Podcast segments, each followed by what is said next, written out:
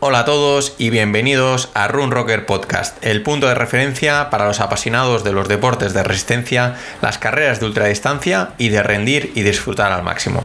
Soy Carlos Mantero, el presentador de este podcast y fundador de Run Rocker, la comunidad y punto de encuentro de los amantes de la ultradistancia.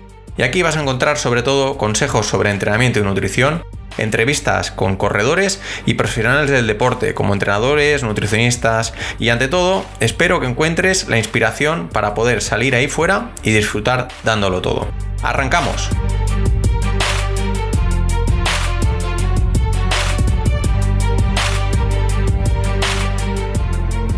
Hola Flor, bueno, bienvenida por primera vez al episodio de, de Run Rocker Podcast. Y bueno, lo primero de todo, pues eso, muy contento de tenerte aquí después de tantos meses eh, colaborando juntos. Eh, bueno, para quien no la conozcan, eh, Florencia Palacio es la nutricionista que me lleva acompañando desde hace pues algo más de un año, desde el julio pasado. Y, bueno, a nivel personal, ¿qué puedo decir? Pues que me ha ayudado a perfilar muchísimo más muchos temas de nutrición y hidratación que, bueno, que, no nos llevaba del todo eh, bien. Y bueno, yo siempre he dicho que la nutrición ha sido mi, punto de, o mi talón de Aquiles. Y, claro, al final, sin una eh, bueno, sin un asesoramiento profesional, muchas veces eh, hay gente que de manera natural quizá lo lleva mejor, pero hay gente que no. Y si quieres rendir, pues al final también es un, un punto clave. Bueno, Flor. Un gusto, un gusto de estar aquí, ¿eh? un gusto de estar aquí y sobre todo que cuando hablamos de nutrición deportiva siempre hablamos de aprendizaje. Cada persona es diferente y aprendemos que nos va mejor, porque la fórmula que a ti te va bien quizás a otros no les funciona. Los alimentos son nuestra gasolina y saber dosificar de ella es saber tirar en los entrenamientos y lograr nuestra supercompensaciones eh, físicas que buscamos en el entrenamiento para llegar a una competición, está claro. Y, mm. saber qué comer, cuándo comer, qué cantidad, muchas veces se nos escapa de las manos por desconocimiento, por esto, esto es aprender, no es una dieta ni una fórmula mágica, que hay una ecuación que saca la cantidad exacta de lo que cada deportista tiene que, y es para todos por igual, no. Es cada una, persona es, una ciencia y arte, ¿no? Pues sí, sí. y sobre todo que, a no todo el mundo le gustan los mismos alimentos. Mm.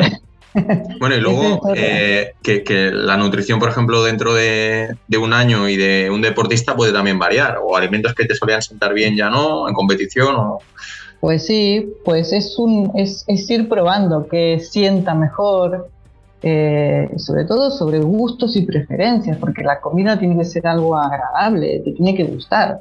No vas a comer un alimento porque es muy bueno, pero es horrible para ti, para tu paladar.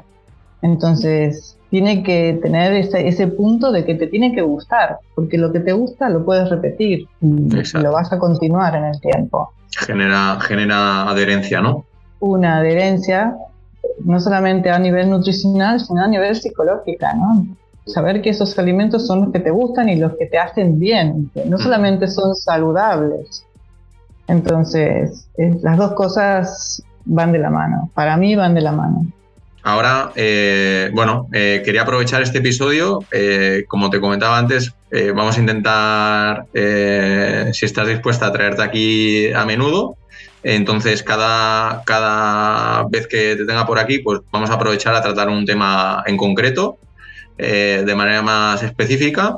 Y, bueno, hoy mi propuesta era eh, cómo debería ser, eh, bueno, todo acerca de cómo debería ser la nutrición previa, la semana previa a, una competición. Entonces, bueno, lo primero, ¿por qué, ¿por qué, es importante la nutrición de los días de antes? bueno, a ver, creo que tenemos un solo cuerpo y no nos vamos a poner el día de la competición el cuerpo de competir. Por lo tanto, tenemos que darle la puesta a punto a este, a este sistema digestivo, a cómo está todo, todos mis sistemas ¿no? que participan en la producción de energía, en esa digestión, Eh, el intestino es, la estrella en este caso porque eh, lo tengo que tener limpio, entre comillas, porque es una forma de decir sin residuos. Por lo tanto, la semana previa a una competición, esa puesta a punto es eh, primero va a ir acorde a la cantidad de entreno que tú tengas. Si el volumen del entreno o los, últimos puntos de entrenamiento para esa competición eh, son hasta el día a mitad de semana, entonces, bueno, tenemos que ser conscientes de ello porque tienes que ir nutricionalmente hablando con la energía suficiente para terminar bien ese entreno. Eh, cuando hablamos de puesta a punto de, esa carga que hablamos de energía, de hidratos de carbono, es que hacemos una eh, supercompensación de, glucógeno en nuestros depósitos, tanto en el músculo como en el hígado. Bueno, esta era una, de las cosas de, eh, en plan, la, típica carga de carbohidratos antes de una carrera. Eh, ahí hay dos cosillas igual que me gustaría comentar. Es, una, es necesaria para todas las distancias o pruebas. Y la otra es eh, el, tema de la eh, bueno, de hacer la descarga de hidratos eh, días antes y luego hacer supercompensación o, o simplemente hacer supercompensación y hace falta hacer una descarga. ¿Cuáles crees que o qué te gusta más hacer a ti? Pues según la evidencia científica que hay detrás, o sea, la nutrición deportiva a partir de la la primera teoría de, hacer descargas y solamente comer grasas y proteínas. Este, esa es algo que aplicaban hace muchos años. Toda la evidencia científica, la última que está sobre el tema, es que eh, el deportista está con poca energía y si sigue entrenando corre el riesgo de lesiones. Psicológicamente a veces no es soportable por lo mm. tanto, a nivel anímico y motivacional, le provoca al deportista mucha ansiedad. Eh, y entonces se ha visto que haciendo eh, una, o sea, ir con los niveles de carbohidratos normales, según el requerimiento de ese deportista, hasta 48 eh, horas antes de la competición, no, no hay ninguna diferencia, no optimiza, no, no hace que yo eh, reserve más cantidad o menos cantidad de glucógeno. Era la misma, no había diferencias. Por lo tanto, aquí eh, optimizamos eh, que el deportista se sienta bien, que pueda seguir entrenando hasta la mitad de semana, aunque los entrenos no sean de volumen ni muy intensos, sino que sean mínimamente los que el entrenador deduce que tiene que llegar hasta el día de la competición y se propone una carga, si la competición eh, es de una distancia maratón o más alta que una maratón, una carga de 48 horas previas. Es una en, carga. En una, carrera, eh, por ejemplo, en una prueba de menos de, una hora, eh, en pruebas de una hora va a bastar con que hagamos una carga en la cena anterior y en el desayuno, teniendo en cuenta que eh, con esos depósitos, con ese tipo de carga, tenemos energía suficiente para estar una hora, 90 minutos, eh, poder tranquilamente eh, llevarlo a buen término.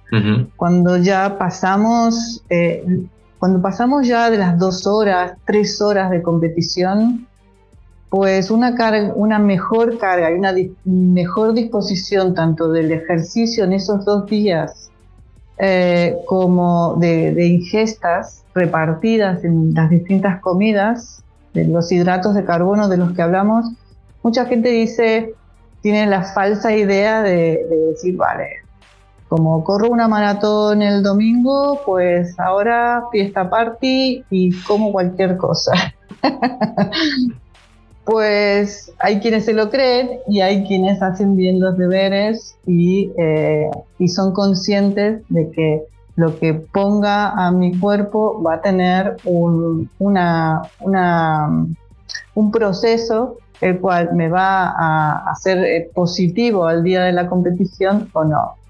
Por lo tanto, esa carga es muy puntual y es a través de hidratos de carbono eh, muy sencillos. Mm, eliminamos, eh, es primero, la semana previa de una competición bajamos eh, a partir de mitad de semana la cantidad de fibra que nos aportan. Si bien la fibra la necesitamos y es muy saludable y nuestra microbiota está muy agradecida por ella, pero estos días la, reducimos al mínimo, no es eliminar, reducimos al mínimo. Si me voy a comer una manzana, la pelo.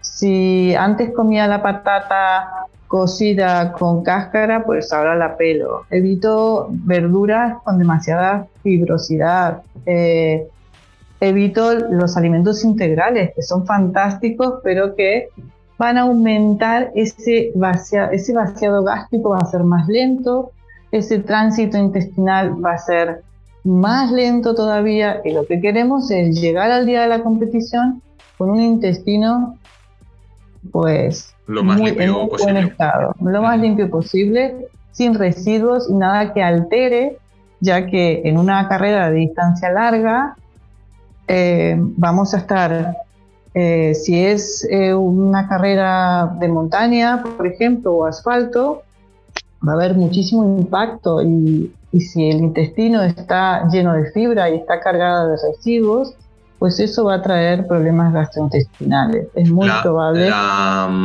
La, carga sería 3-4 días antes, o sea, ¿qué, sería lo normal? Que, por ejemplo, va, a depender de la cantidad de entreno que tenga planificado esa semana. Si tiene poco y nada, pues con dos días antes, fantástico.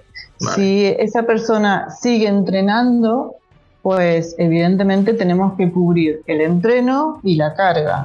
Entonces hay un plus.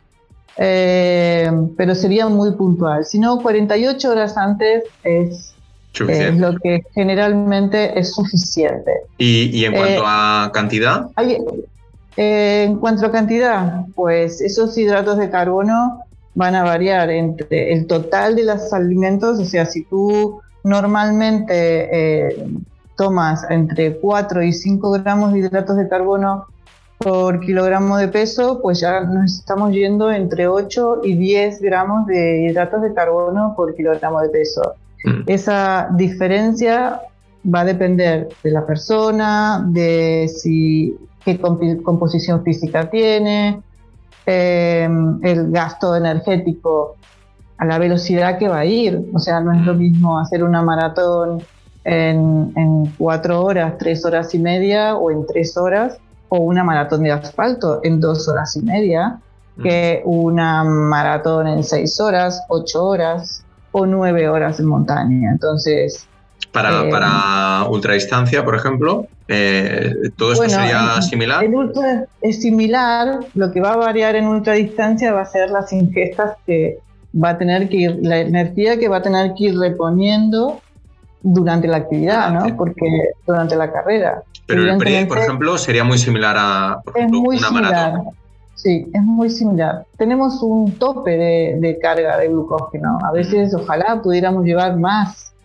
Bueno, iríamos más pesados también, ¿no? Supongo. Iríamos muy pesados. A ver, se calcula que una persona sedentaria, entre el hígado y la masa muscular, puede llegar a tener una reserva de 230 gramos de, glucógeno.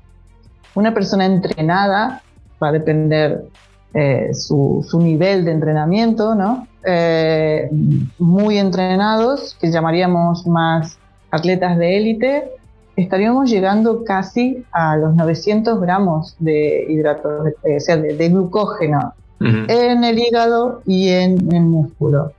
El entrenamiento es base, el entrenamiento va a aumentar esa capacidad que tiene el cuerpo, porque el cuerpo, una de las supercompensaciones de eficiencia es aumentar sus depósitos de glucógeno. Pues eh, cuanto más nivel de entreno tenga ese deportista, pues mejores serán sus capacidades. Cada, por eso la carga de, de hidratos de carbono, la supercompensación de glucógeno, es muy personalizada supongo que depende mucho, de la masa, por ejemplo, también, ¿no? De la masa muscular de cada deportista. Depende de la masa muscular, depende del nivel de entrenamiento, depende de la carga de entrenamiento que viene teniendo. Por eso no solamente vale y se tiene en cuenta las 48 horas antes a una competición, todo lo que hemos hecho, esos dos o tres meses que llevamos entrenando, que llevamos entrenando la nutrición, llevamos entrenando el sistema digestivo, llevamos entrenando ciertos alimentos, porque yo no voy a, comer algo, por más que sea carga de glucógeno, que nunca he comido, porque mi sistema digestivo no tiene... No está entrenado para... No, no está entrenado, no tiene los transportadores suficientes para ciertos alimentos que no he comido nunca. Entonces, el desayuno, yo siempre hablo que la nutrición hay que entrenarla. Entonces, si tú tienes una maratón, en, ese entreno, en esa distancia, ese entreno largo que haces, en, en, ese entrenamiento de larga duración, eh, poner en práctica no solamente la nutrición, la ropa que vas a llevar, las zapatillas que te vas a poner el día de la carrera, la mochila que vas a poner, si vas con cinturón, no vaya a ser que algo no se ajuste o te moleste ese día. Pasa lo mismo con la nutrición. Yo voy a entrenar la cena que voy a cenar la noche anterior a una competición. Voy a entrenar el desayuno, voy a entrenar la suplementación, como también voy a entrenar lo que voy a comer dentro de esa competición. Lo tengo que tener claro. Todo. Eh, la nutrición se entrena. ¿Por qué? Porque mi cuerpo tiene esa memoria a través de crear ciertos eh, transportadores en mi intestino que no sean alimentos extraños para mi intestino, porque si son alimentos que no he comido nunca, es muy posible que estén mucho más tiempo de lo que debieron estar en mi intestino y es ahí donde empiezan las dificultades gastrointestinales. durante la competición. Em, me gustaría hablar acerca de, por ejemplo, eh, si hiciéramos la típica comida, cena eh, del día antes y el desayuno para una maratón, por ejemplo, una carrera de 3 a 5 horas. Eh, ya sé que es muy personalizado, muy variable, a, pero ¿qué, sería, por ejemplo, una. Si tienen en cuenta que en el plato haya una proteína muy magra, eh, otra de las cosas que debemos evitar, aparte de la fibra, es demasiada grasa, demasiadas grasas. Em, los frutos secos y todas estas cosas son súper saludables, pero estos días no, porque porque se van a, van a detener nuestro proceso digestivo mucho más tiempo del que nosotros necesitamos. Entonces, em, una proteína magra, una porción de carbohidratos Mm, mis favoritas como nutricionista y por el valor nutricional son el arroz y el arroz mm, sin lavar demasiado, porque lo que nos interesan es el almidón del arroz. O sea que cuanto más pega, pegote esté, mejor. La patata también es muy interesante. Este, el boñato es muy interesante. Hoy estamos en época de boñato, por lo tanto está genial. Y, si tengo que poner algunas otras verduras, puedo poner zanahoria, puedo mezclar un poco, puedo hacer un puré, puedo mezclar calabaza con patata y, hacer un puré ya para darle un poco más de color. Pero al final es una eh, comida muy, muy, muy simple, muy sencilla. Muy simple, muy mm. simple, muy amable con el sistema digestivo, muy sencilla de, de hacer la digestión eh, otro de los factores más importantes que yo creo que se presentan en estos 48 horas son los nervios. Los nervios previos a una carrera.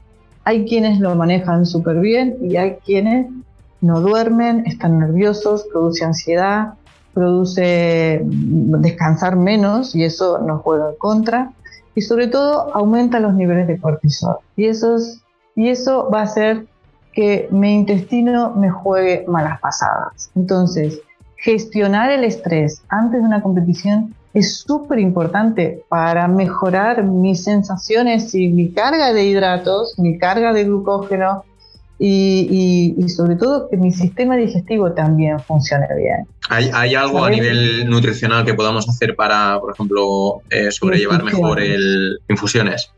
Infusiones, infusiones antes de dormir, una manzanilla, eh, poder tomar este, un poco de cúrcuma con jengibre también va muy bien, eh, pero sobre todo hacer ejercicios de respiración, hacer ejercicios de centrarme, de visualización, toda esa parte mental que hace que yo baje ese cortisol, porque está demostrado por la ciencia que eh, los ejercicios de respiración, los ejercicios de que, a veces algunos meditan o no hace falta ser nada holístico, ¿no? Eh, simplemente hacer unos simples ejercicios de respiración.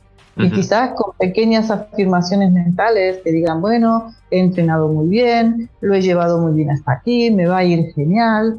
¿Por qué? Porque si yo lo hago al revés, ¡buah! Me falta entreno, no tengo carga, y seguro que fulanito lo va a hacer mejor que yo, y seguro que peto en tal kilómetro. Claro, todo ese diálogo interior influye en mi sistema digestivo influye en esa absorción de alimentos, influye impresionantemente en todo lo que yo estoy haciendo. Entonces, eh, si quiero aportar buena calidad de energía y buen rendimiento, que está dirigida al buen rendimiento, porque yo hago carga de glucógeno para optimizar mi rendimiento en la competición. Pero si yo uno todos los factores, una buena carga de glucógeno, buena gestión del estrés pre-competición y muy buena hidratación, que es un tema ese, es uno de los temas que, estaría bien. Es, es un pilar súper importante. O sea, yo siempre digo que un deportista está eh, la base de ese rendimiento deportivo, la primera columna es el entrenamiento. Un deportista que no entrena, pues no puede progresar. Y, las, y esa base está también con dos columnas principales, la alimentación y la hidratación. Por lo tanto, eh, no nos podemos olvidar de que somos agua, de que todos nuestros sistemas necesitan agua y que para eh, guardar un gramo de glucógeno en el músculo necesito 3 gramos de agua. O sea, yo hago una carga de, de hidratos de carbono para hacer supercompensación de glucógeno, pero si no tomo agua, esa carga va, a ser muy, sí, se produce, pero deficiente. No va a ser eficiente. La nutrición deportiva eh, siempre apunta a la eficiencia del rendimiento. Porque evidentemente hay gente que te puede decir, oh, yo me como una pizza, unos espaguetis con salsa a la boloñesa. Y me sienta bien. Y... Me sienta bien y mañana corro. Yo no se lo niego, seguro que la termina, pero estamos siempre apuntando a la eficiencia, cómo obtener mejor eficiencia energética, cómo retardar la fatiga en la competición y es, ahí es clave. Si yo, si, si mis sistemas fluyen y tengo buena hidratación, pues puedo, puedo obtener la mejor eficiencia de mis sistemas energéticos. ¿Cómo, eh, controlar un poco la hidratación previa a la carrera o, durante los entrenamientos pues, en general? ¿Qué, recomendaciones o pautas das? La hidratación, bueno, los que me conocen y mis chicos saben que, y tú sabes que la hidratación para mí es fundamental durante todo, todas las semanas, de carga de entreno, de, entrenos, muy... Pues la hidratación es fundamental, el agua es vida. Yo siempre les digo, imagínense una plantita que se está muriendo, le echan agua y a los dos minutos te das vuelta, vuelves y la plantita está totalmente eh, bien y, se ha, y, se ha, puesto muy bien. O sea, que el agua es vida, lo que pasa es que no lo vemos dentro de nosotros. Eh, está claro que podemos eh, estar sin comer en una isla desierta durante 20 días, pero sin beber agua morimos al poco tiempo, o sea, no, no, no podemos soportarlo, o sea, nuestro cuerpo necesita agua. Nosotros fabricamos esa moneda energética nuestra, el ATP, y uno de los componentes fundamentales es el agua. Entonces, eh, los niveles de hidratación son indispensables eh, los 365 días del año de un deportista. ¿Qué, manera hay de controlar en el día a día que estamos correctamente hidratados? Bueno, una de las formas que yo les propongo cuando vienen aquí es eh, primero eh, salir a entrenar, conocer el peso inicial, salir a entrenar para calcular qué cantidad de agua eh, pierden en un entrenamiento, qué cantidad de líquido pierde el cuerpo en entrenamiento. Dentro de ese, de, esa, de ese líquido hay electrolitos también. Entonces, poder saber cuánta agua en el clima que hace actualmente pierdo me hace optimizar esa, esa cantidad de agua durante el entreno y cómo recuperarme. Luego el otro indicativo es eh, el color del pipi. Yo cuando les digo, vale, vamos a hacer el protocolo de hidratación pre-carrera, pues les marco el tiempo, hasta se calcula que tenemos que beber agua e hidratarnos hasta 40 minutos antes, porque damos 40 minutos para ver si al, ir a hacer pipi, ese pipi es clarito. Si vemos que el pipi todavía es más oscuro, pues todavía tengo un pequeño margen para beber más agua. 30 minutos antes de la salida, eh, intentaremos no beber para evitar tener que hacer pipí apenas arranque una carrera. Por lo tanto, ese espacio de no beber significa que estoy asimilando lo que he bebido y, eh, y tengo tiempo de, de, eliminar lo que haya quedado de, ese resto. Ahora bien, mm, cuando me he encontrado con gente que dice, vale, tengo que beberme en estos 15 minutos porque se me olvidó medio litro de agua. Entonces, digo, que no te lo bebas, porque si yo hago glu, glu, glu, y me bebo toda el agua, primero voy a salir a correr con una pecera acá adentro. Y segundo, que yo tengo una, un tope de absorción de esa agua. O sea, yo quiero que mi, mi, protocolo de hidratación sea más o menos es en un tiempo no en 15 minutos ni en media hora, sino que pueda ir bebiendo sorbitos pequeños para que esa hidratación sea lo más eficiente posible, la, retenga más, lo más que pueda. Pues eh, de eso se trata, de salir en un estado... El, protocolo de, por ejemplo, de previo a una carrera después del desayuno, ¿qué, suele recomendar, por ejemplo, a nivel de hidratación o de, o de suplementación o de... Depende de, Va a depender mucho de factores como, primero, el clima, la distancia, eh, cómo es esa persona. Si yo sé que es una persona que suda muchísimo, que su tasa de sudoración es muy alta, pues evidentemente trata de, de que sea mucho más eficiente. Hay gente, hay chicas muy menuditas que con 350 mililitros de agua previos eh, ya están muy bien hidratadas. Eh, y hay gente que con 500 mililitros todavía le falta. Pero es, esto se practica. Por eso eh, cuando nosotros entrenamos la distancia larga previa a una competición larga, en, en, en todas esas entrenamientos yo tengo que practicar mis protocolos y tengo que decir, vale, yo la verdad que he salido y claro, yo puedo dejar de beber agua los primeros 20 o 40 minutos de una carrera. Si yo salgo bien hidratado, se llama en un estado de euridratación. Entonces, yo salgo bien hidratado. Ahora, si yo salgo y tengo que empezar a beber en el kilómetro 2, es que he salido deshidratado. Eh, si yo tengo que, que empezar, claro, yo salgo ya en números rojos.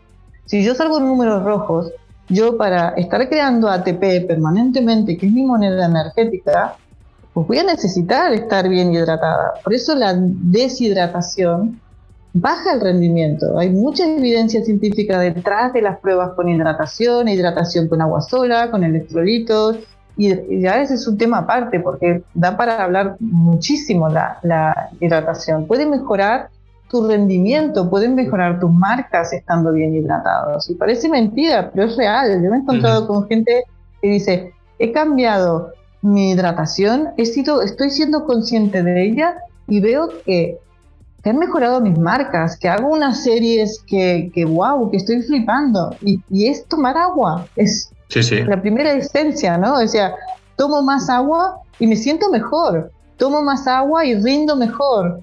No me canso, retardo la fatiga. Por, por, poner un ejemplo, el, el, fin de semana pasado, el domingo, hice una tirada larga por, por asfalto y yo al final, bueno, siempre acabo metiendo más montaña.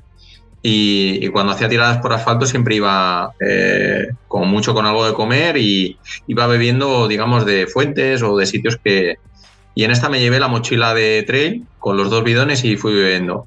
Y las sensaciones totalmente diferentes, pero muy, muy, muy diferentes. De acabar y decir, hostia, un día de 30, 32 kilómetros que depende de cómo, a qué ritmos acabas cao, de llegar y decir, hostia, pues Sí, sí, se nota mucho y en carrera, pues bueno, yo soy de los que nota mucho el tema de la hidratación, que a la mínima que me quede un poco corto. Mm. A ver, la hidratación eh, para mí es clave, es, es más clave que, comer, por eso a veces prefiero que los hidratos de carbono vayan en el agua, en ese protocolo de hidratación pre, pre carrera también es interesante meter hidratos de carbono si tengo que llegar a esa cantidad de, hidratos de carbono, porque lo que, si hemos hecho buena carga, hemos hecho buena cena, los hidratos de carbono, el glucógeno que tengo que repletar es el del hígado, porque no he entrenado, o sea que el glucógeno de las piernas ahí está, ahí está intacto, no lo he gastado. Por lo tanto, el que repleto en el desayuno es el del hígado. El hepático, ¿no? Lo he, consumido cuando estaba durmiendo, ¿no? Que tenemos un gasto ahí calórico. Pero, y, si puedo, y si por ejemplo hay gente que no puedo comer, tampoco la idea es comer en el desayuno y tener esa sensación de lleno y de que haga una digestión muy lenta y que, y que arranque la, la, carrera y que yo esté todavía haciendo la digestión. El desayuno previo a una carrera tiene que ser también muy sencillo, amable con la digestión y un vaciado gástrico muy rápido. Muy rápido, no, puede, no, puedo, no puedo comerme unos huevos revueltos ni, un bocadillo enorme de, embutido, de grasas o, cosas, claro. ¿Cuánto, tiempo, ¿Cuánto tiempo antes sueles pautar?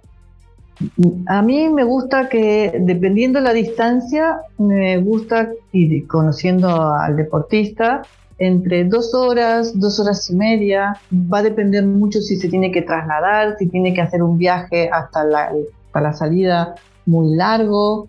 Eh, yo prefiero eh, tener en cuenta que prefiero que el deportista duerma una hora más. Entonces, ese desayuno que sea muy líquido, muy tipo papilla, muy fácil de digerir, que esté muy poco tiempo, facilitarle al sistema digestivo a través de un batido, de, un, de una papilla, este, una carga y que no tener esa sensación de, que me hincho, de que no. Eh, la idea, entonces, si puedo repartirlo entre un desayuno así y en el protocolo de hidratación meter un carbohidrato de bajo índice glucémico y que también me esté aportando esa, esa cantidad de, de, de, hidratos de carbono para esa última carga de glucógeno, pues fantástico. Eh, porque el vaciado gástrico va a ser mucho más rápido. Entonces, en el momento de salir y de comenzar una carrera, pues yo ya hice la digestión, no salgo con el sistema digestivo. Entonces, eh, ideal, ideal, se podría decir que eh, algún desayuno tipo formato papilla, ¿no? Sería incluso mejor que unas tostadas, por ejemplo. yo opto por más cereales, por alimentos desnatados, bajos en grasa. Hay gente que le va muy bien un zumo de fruta, hay gente que no. O sea, mm. eso es, con Pero el zumo de fruta es un buen hidrato de carbono, eh, un buen, es rápido.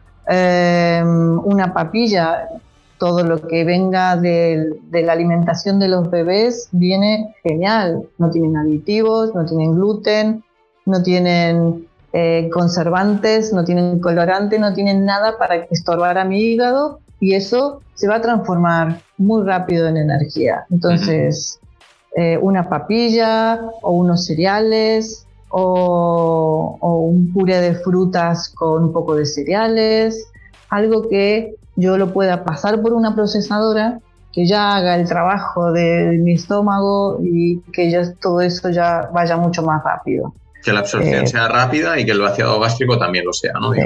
Sí, sí, sí, sí, que no estorbe.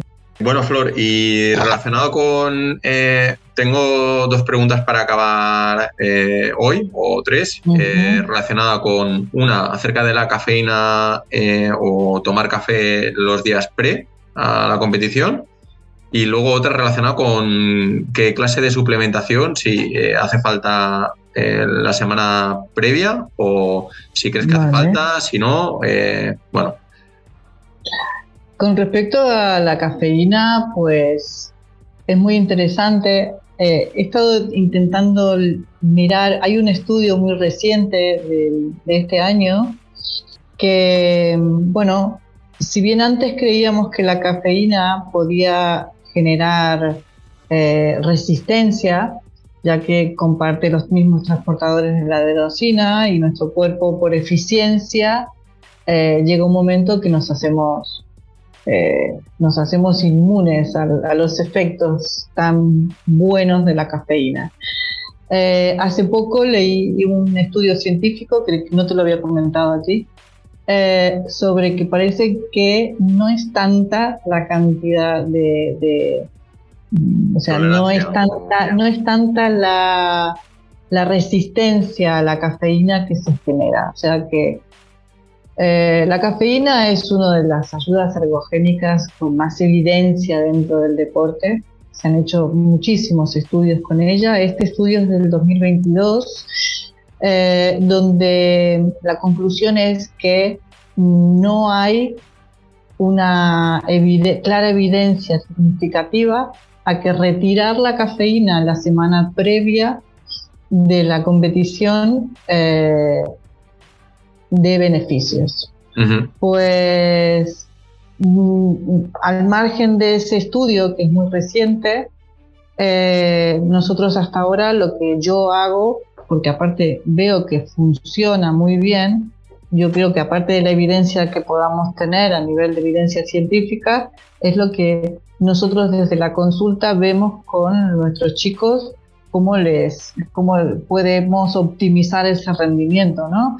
Y es 10 días previos a la competición, bajar el consumo de cafeína casi hasta cero, hay algunos casos que son excepcionales, que bueno, por el trabajo, por, porque trabajan de noche o porque lo que sea, entonces eh, intentamos, bueno, si antes tomaba tres cafés, ahora toma uno, o buscar la manera de bajar esos niveles, sobre todo porque eh, la evidencia anterior a este estudio reciente era que eh, mejorábamos la, la respuesta de la cafeína que, bueno, que no solamente es mantenernos más despiertos, eh, sino que es retardar la fatiga muscular, eh, mejora la señalización de nuestros neurotransmisores eh, para la contracción muscular. Eh, es, bueno, tiene un montón de ventajas, pero una de ellas es esa, eh, que es la que más nos interesa, retardar la fatiga. Toda la suplementación o toda la estrategia nutricional detrás de una competición siempre está basada en mantener los niveles de energía y retrasar la fatiga. La cafeína es una de ellas. Por lo tanto, yo sigo recomendándolo, todavía no lo tengo muy claro, seguiré recomendando esta esta baja de, cafeína la semana previa a la competición. ¿Puede para lograr ¿Es, la cafeína o, el, café? Eh, es la cafeína. es la cafeína. Dentro de la cafeína tenemos la teína, eh, la yerba mate, eh, podemos tomar cafés descafeinados, podemos tomar infusiones, ningún problema. O sea, intentar este tipo de estimulantes eh, la teína, la cafeína, para que el día de la prueba, digamos que científicamente lo que hacemos es que esa cantidad de transportadores que hemos fabricado de más, porque competíamos con la adenosina, como no los usamos, los vamos eliminando. Se calcula que alrededor de 10 días mínimo tenemos una reducción de esos transportadores. Por lo tanto, si yo aumento mi cantidad de cafeína en la prueba y no solamente antes de la competición, sino que puedo mantener mis niveles, que eso hay que calcularlo muy bien porque también nos puede jugar en contra, este, obtenemos, cuando exageramos con la cafeína, obtenemos el efecto contrario. Baja nuestro rendimiento en vez de aumentar porque la cafeína es diurética y si yo pierdo microminerales y minerales a través de la orina, pues también me voy a quedar con un déficit para mejorar mi rendimiento. Por lo tanto, mm, yo creo que la, opción de, eliminarla de, de, mis ingestas durante la semana previa puede ser muy positivo. Sigue siendo válida, eh, ¿no? Sí, sí, sigue siendo válida. Y, nada, ya veremos. Este es un estudio, veremos, siempre tiene que haber otros más para poderlo comparar. Mm. Yo, por el momento, creo que eh, es, positivo. Y aparte que está visto en las sensaciones de, los corredores que yo llevo y que evidentemente es muy positivo y, justo precarrera, por ejemplo, en el desayuno previo, eh, que, eh, está bien, por ejemplo, otra vez tomar una ingesta de cafeína. Si la carrera, si, si la carrera sale muy, muy temprano, pues bueno, depende del desnivel. Yo, es una estrategia, ¿no? Depende del desnivel. Si la carrera es muy fácil al principio, pues la pondría más adelante. Evidentemente, te tomas un café por la mañana y ya estás tomando cafeína. Mm. Entonces, eh, una cápsula de cafeína tiene 200 miligramos, 300 y hay hasta de 400 miligramos de cafeína. La cafeína, eh, la dosis de cafeína va por kilogramo de peso, va de 0,3 a 0,6, que es el máximo por kilogramo de peso. Siempre hay que empezar con dosis bajas, o sea, de 0,3 y a medida que voy viendo cómo reacciona mi cuerpo, puedo irlas aumentando hay, personas que no la toleran, hay personas que les aumenta, tienen taquicardia, tienen, les produce ansiedad, les produce mucho nerviosismo, o sea que todas estas suplementaciones hay que probarlas durante el entrenamiento, hay que ver en qué dosis me va mejor, si en pequeñas dosis más repetidamente, no hace falta que sea la cápsula de cafeína. Hay gente que en dosis de 50 miligramos pues lo, lo, vamos, lo va llevando en, muy bien. En, un gel, por ejemplo, muchos geles tienen esas cantidades entre... Sí, bueno, ahora se están encontrando 50, 100 miligramos de cafeína. He visto alguno de 100, sí. Sí, sí, entonces mm, yo creo que hay que revisar muchas estrategias y controlar esa suplementación. Si me he tomado una cápsula de cafeína de 200, pues el primer gel que me tome en una carrera y no va a tener 100 miligramos de cafeína y el siguiente tampoco y tengo que ver el tiempo. La cafeína está dentro de nuestro organismo alrededor de 4 o 5 horas. a los 60 minutos hace el efecto pico, está en su máxima expresión. Por eso muchas veces se toma una hora antes de un entrenamiento intenso, una hora antes de una competición, porque la idea es salir con el efecto pico. Ahora, yo quiero que el efecto pico lo tenerlo en tal lugar, pues lo tengo que calcular. Eh, y cuando hace efecto pico empieza a bajar, no es que se elimina ya de golpe, empieza a bajar y va a tardar unas dos, tres horas en bajar. Que yo en la, carrera puedo, de acuerdo al perfil, la, la intensidad que yo necesite, si la carrera es de noche, si la carrera es de día, si está por amanecer y llevo 10 horas corriendo, o sea, dentro de esa estrategia la cafeína es válida y es una muy buena opción para tener en cuenta, entrenarla y ver en qué dosis me va bien a mí. O sea, cada persona la mm, prueba. ¿Y otros, otro tipo de suplementación o de ayudas ergogénicas que la semana previa a una competición? Cosas que, que, que no con evidencia científica. Eh, ayudas ergogénicas con suplementos con, evidencia científica probadas y que, y que pueden ser para la mayoría buenas. Eh, está eh, el zumo de remolacha, que cada día, o sea, los estudios que hay detrás, lo que pasa es que, claro, la remolacha no le gusta a todo el mundo, entonces no es para todo el mundo pero es excelente. Es, eh, a través del zumo de remolacha en nuestra boca generamos nitritos y hacemos acopio de nitritos. Los nitritos son vasodilatadores, van a aumentar esa, ese flujo sanguíneo, por lo tanto el transporte de, de, nutrientes y de oxígeno va a ser mucho más eficiente. Entonces, esta es una estrategia también, ¿no? Eh, y puedo, la semana hay evidencia que, claro, si es remolacha eh, con fruta, con la misma verdura de la remolacha, pues son 500, 500 eh, gramos de, remolacha en zumo. Muchísimo. O sea, hay que tomar. Es, mucho, sí, sí. sí un paquete normal de remolacha cocida, por ejemplo. No sé de cuánto es, pero creo que no llega al, No, no llega, no llega.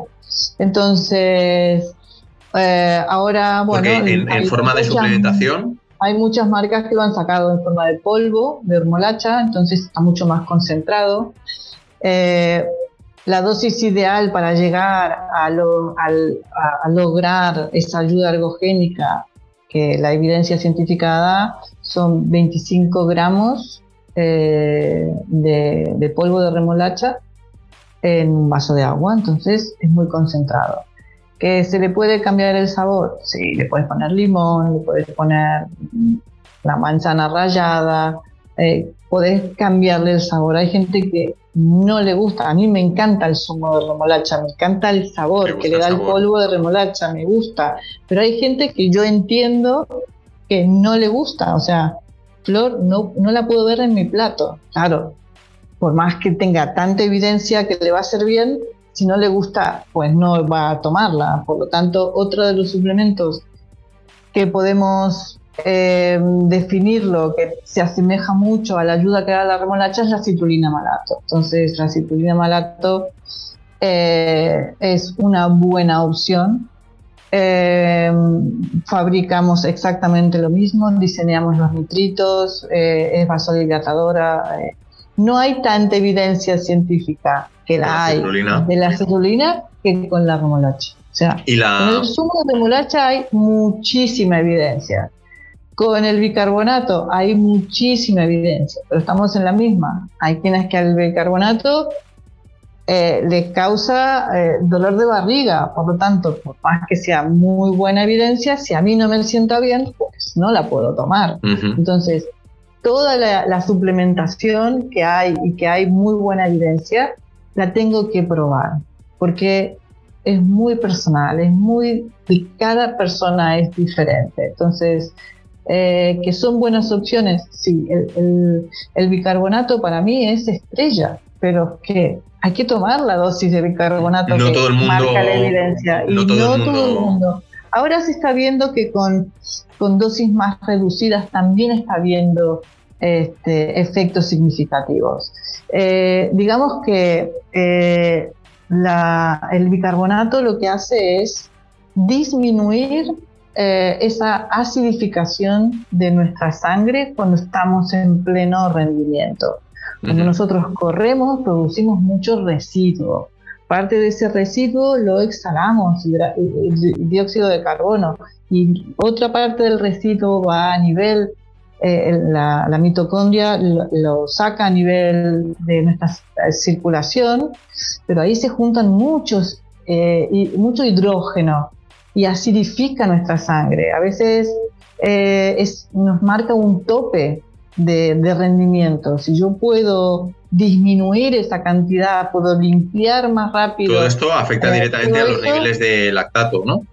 Claro, bueno, al nivel de ácido láctico. Una cosa es ácido láctico y otra cosa es el lactato. El lactato es, es, es amistoso, o sea, es un residuo, pero es un residuo que se va a volver a transformar en energía en el, hígado. Se va a transportar al, hígado y se va a transformar en, glucógeno. Eh, el ácido láctico es, es otra cosa, o sea, no es el que me va a causar agujetas ni nada por el estilo, sino que va a marcar un tope porque yo tengo que limpiar esa cantidad de residuo en la sangre para que entre más oxígeno y más eh, nutrientes dentro de la mitocondria. pero, pero en realidad son todas ayudas que vamos probando con los deportistas previo a una competición y buscamos la dosis adecuada, eh, lo que le va bien a cada uno de los deportistas según el rendimiento que tenga. No es lo mismo una persona que va a correr a una distancia eh, de una maratón y que va a ir a un ritmo de, 3.10 eh, y que yo le diga, bueno, en este punto, eh, tomate un gel.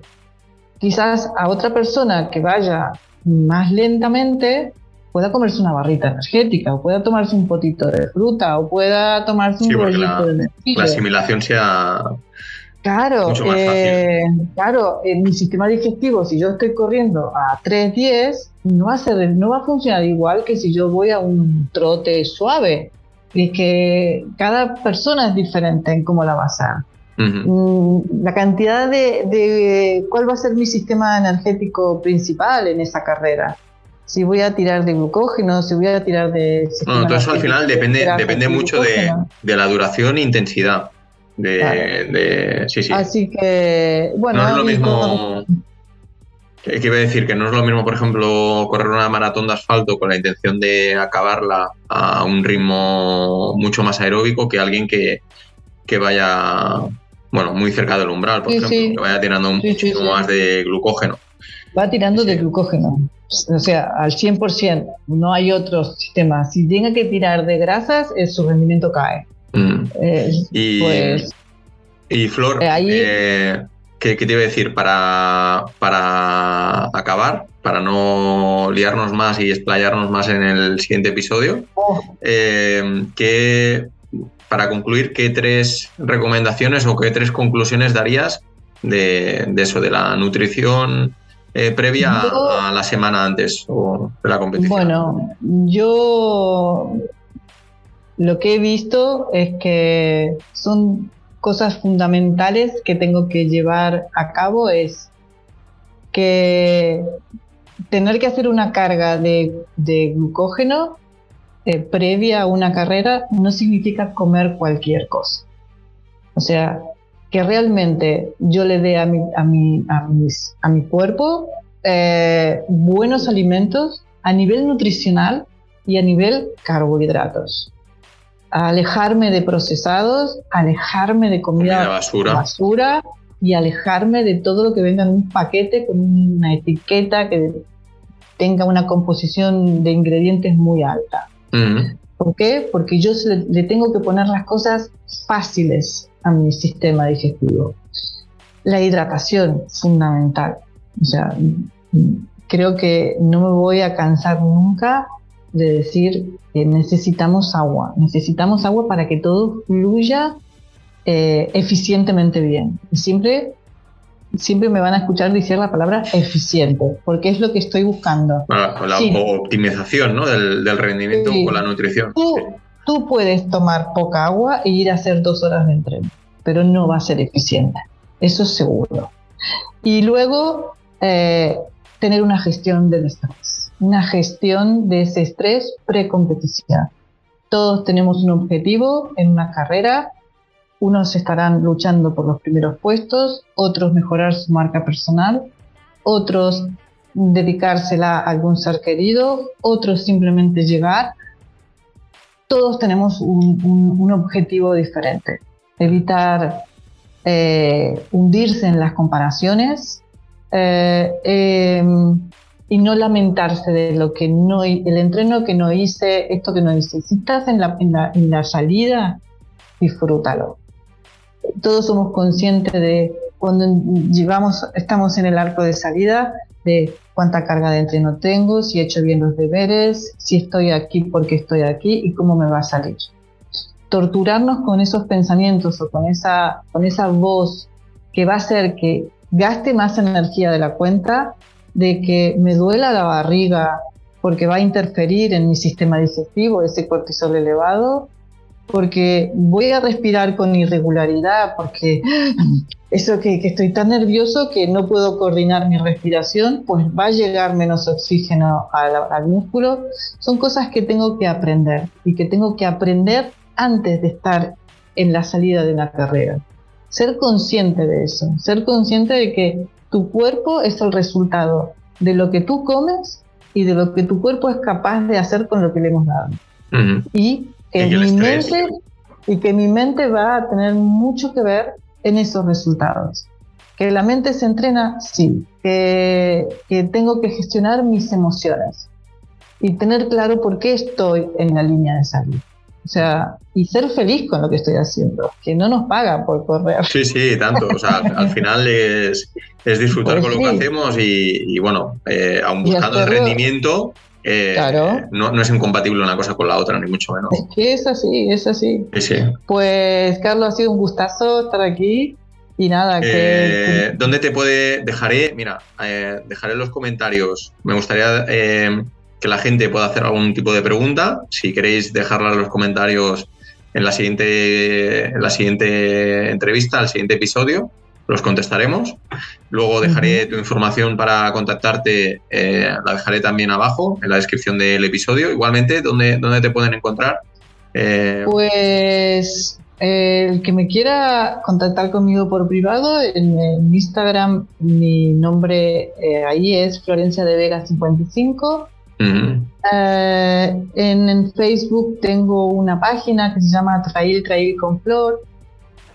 bueno, la trato de enfocar de manera muy divertida y curiosa a la nutrición, al entreno, a la parte mental, a la parte de, gestión de emociones. Eh, bueno, dejaremos, dejaremos, los enlaces abajo en la descripción y, tu email por si te quieren enviar directamente un email. Y, y, nada, bueno, Flor, muchísimas gracias. Eh, pues ha sido un placer y súper interesante como siempre. Y nos vemos pronto. Nos vemos pronto. chao, chao. Adiós. Y bueno, esto ha sido todo por el episodio de hoy. Muchas gracias por escucharme. Y bueno, ya sabéis que si tenéis la opción de valorar este episodio en la plataforma que, estéis escuchando esto, en Spotify, en iVoox, en Google Podcast o, en, o en Apple Podcast, eh, bueno, eh, me ayudáis bastante si, podéis dejar un comentario, una valoración o si podéis compartir este episodio con, con vuestros amigos. Si no estáis suscritos, suscribiros evidentemente. Y nada, nos vemos la próxima semana en Run Rocker Podcast. Un abrazo a todos. Gracias. Adiós.